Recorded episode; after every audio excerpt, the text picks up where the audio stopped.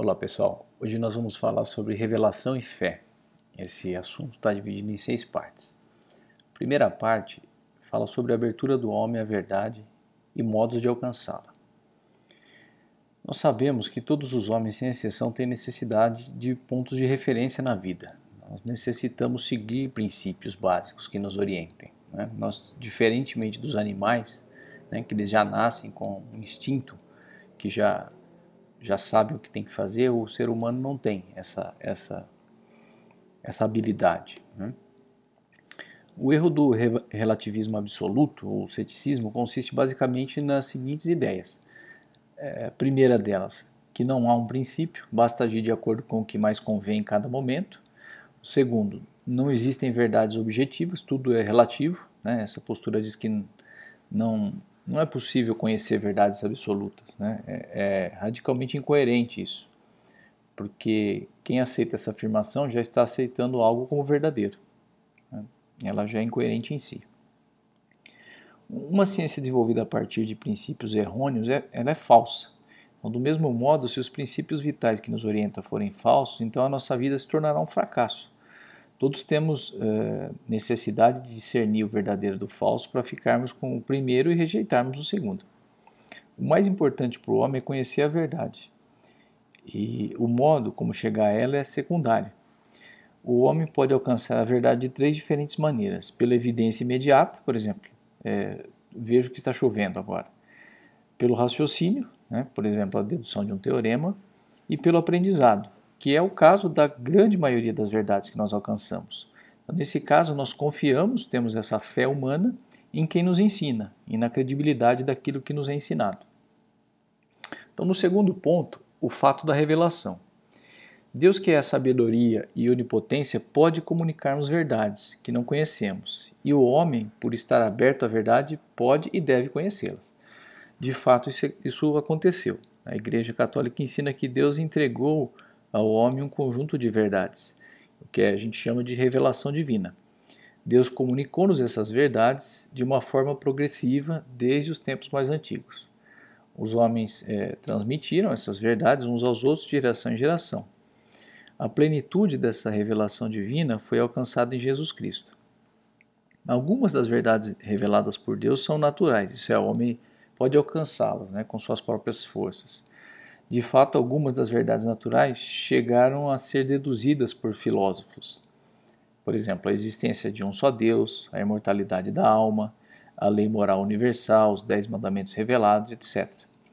Mesmo assim, Deus quis revelar muitas verdades naturais para que fossem conhecidas por todos sem risco de erro. São verdades fundamentais para a vida, princípios básicos imprescindíveis para alcançar nosso próprio fim. Por exemplo, imagine o que aconteceria se os alimentos crescessem apenas no topo das altas cordilheiras. Entretanto, há outras verdades chamadas sobrenaturais que não podem ser alcançadas pelo homem. Exemplo: existência dos anjos, é, o mistério da Santíssima Trindade, a graça etc. Se Deus não tivesse revelado essas verdades, nós jamais saberíamos, né? não conseguiríamos alcançá-las e mesmo após a revelação, elas ainda não deixam de ser mistérios, né? nunca vamos poder abarcar é, completamente nessa vida. No terceiro ponto, onde estão as verdades reveladas? Né? Deus ensinou essas verdades comunicando-as a alguns homens que transmitiram aos outros, algumas vezes por escrito e outras oralmente. Então, essas são as duas fontes da revelação, a Sagrada Escritura e a tradição. A Sagrada Escritura é um conjunto de livros inspirados por Deus, né, que passaram de geração em geração até chegar a nós. A gente pode perceber que, que existe a necessidade da tradição. Né? Por ela sabemos quais livros são inspirados por Deus e o que Deus quis revelar-nos com as palavras da Sagrada Escritura. Se não houvesse a tradição, poderia haver diferentes e errôneas interpretações da Sagrada Escritura. É o que acontece com os protestantes, que a rejeitam. Além disso, Jesus Cristo instituiu a igreja e nela um magistério que interpreta infalivelmente a Sagrada Escritura e a tradição, por uma grande assistência divina.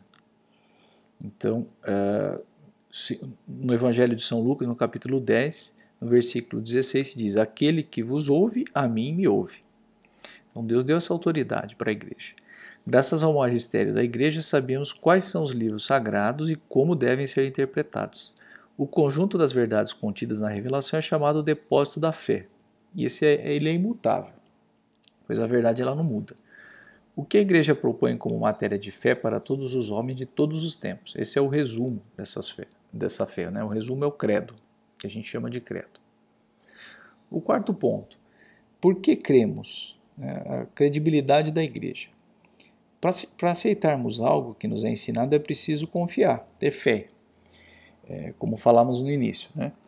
em quem nos ensina. Então, para aceitar o que a igreja nos diz, temos motivos de credibilidade muito forte, né, que nos estimulam a crer nessas verdades. Estimulam a crer que elas foram realmente reveladas por Deus.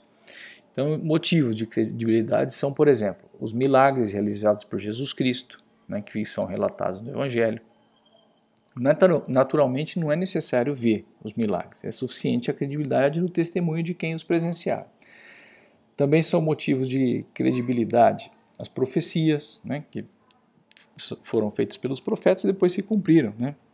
É, por exemplo, muitos séculos antes da vinda de Jesus Cristo, os profetas já haviam anunciado que nasceria de uma virgem. É, diz assim a profecia: Por isso o próprio Javé vos dará um sinal: eis que a jovem mulher está grávida e dará à luz um filho, ao qual lhe chamará de Emanuel. Então está lá no profeta Isaías, capítulo 7, versículo 14. Ele também, o profeta Isaías, predisse com detalhes os sofrimentos da paixão de Cristo. Diz assim: Não tem beleza nem formosura, nós o contemplamos, sem agradável aparência, desprezado e repudiado pelos homens, varão de dores, experimentado na doença, como alguém diante do qual se esconde seu rosto, desprezado e tido em nada. Contudo, ele suportava nossas doenças e carregava nossas dores. Nós o reputamos como marcado, como ferido por Deus e humilhado, mas ele era transpassado pelos nossos pecados, ferido por causa dos nossos crimes. O castigo caiu sobre ele para a nossa salvação. Nós fomos curados pelas suas chagas. Andávamos desgarrados como ovelhas, cada um segundo o seu caminho. Javé fez recair sobre ele a iniquidade de nós todos. Maltratado, ele se submeteu e não abriu a boca como um cordeiro levado ao matadouro, como uma ovelha calada ante o tosquiador, ele não abriu sua boca. Foi arrebatado por sentença violenta. Dentre seus contemporâneos, quem se importou que tivesse sido eliminado da terra dos viventes e ferido de morte por nossos pecados? Deram-lhe sepultura entre os ímpios e seu túmulo entre os ricos, embora não dores. Não tivesse cometido violência alguma, nem houvesse falsidade em sua boca por suas dores, seu servo justo, é, meu servo justo justificará muitos, tomado sobre si as iniquidades dele. Deles. Por isso lhe atribuirei parte entre os grandes, como os poderosos participará dos despojos, porque entregou sua vida à morte, e com os culpados foi contado quando ele mesmo tomou sobre si os pecados de muitos e intercedeu pelos pecadores. Então, esse é o livro do profeta Isaías, no capítulo 53, versículo de 1 ao 12. Então é impressionante que tudo isso foi escrito muitos anos antes da vinda de Cristo. O próprio Cristo conta algumas parábolas né, é, que, que são anúncios né, da sua paixão. Idem para o Salmo 21, né, de 1 a 9. A ressurreição de Cristo, que é um fato historicamente demonstrado, é um motivo decisivo para crer. Outro motivo de credibilidade é a vida e a perenidade da igreja, né? desde os mártires que deram sua vida para não renegar a mesma fé que temos hoje, até sua conservação intacta no meio de enormes dificuldades, sem ter sido alterada no mais mínimo ponto, apesar das grandes transformações sociais e da debilidade pessoal dos próprios cristãos.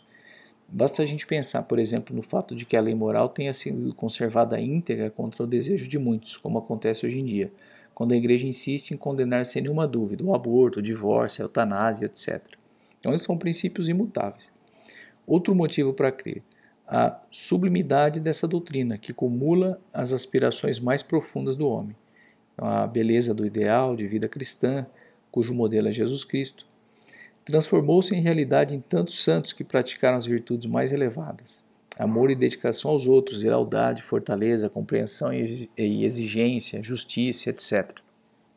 Nós podemos ver alguns exemplos recentes, né?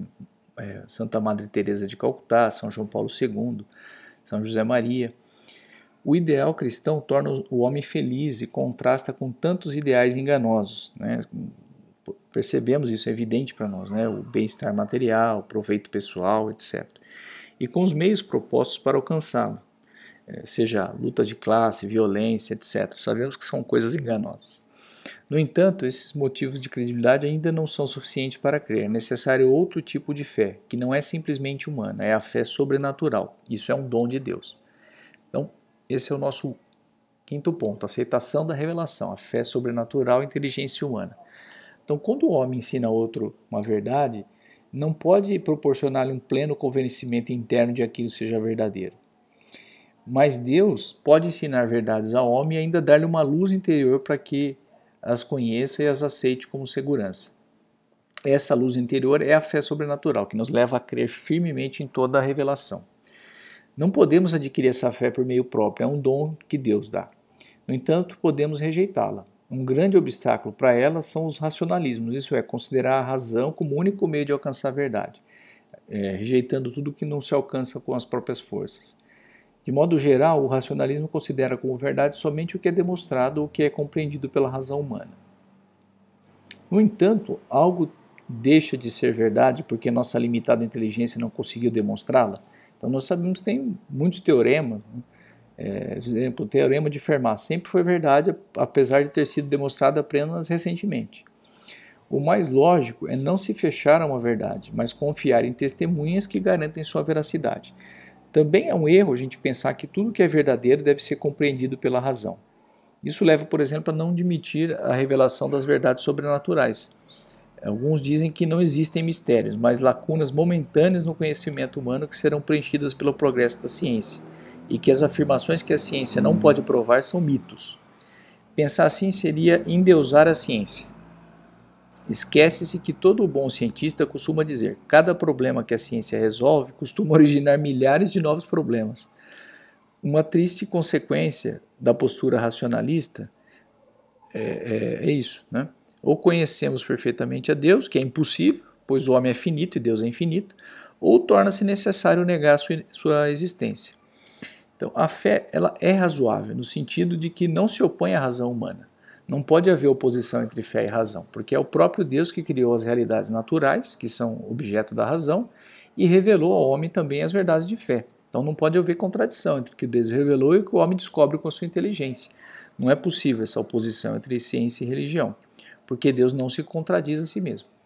Ambas são caminhos que conduzem à verdade o cientista escala as montanhas da ignorância e, quando se aproxima da rocha mais alta, prestes a conquistar o cume, é saudado pelos teólogos, que já estavam sentados lá há séculos. Isso é uma frase de Robert Jastron, Jastron um cientista da NASA. Né? Que é evidente né, que se Deus criou todas as coisas, então não, não, a ciência não pode contradizer né, a fé.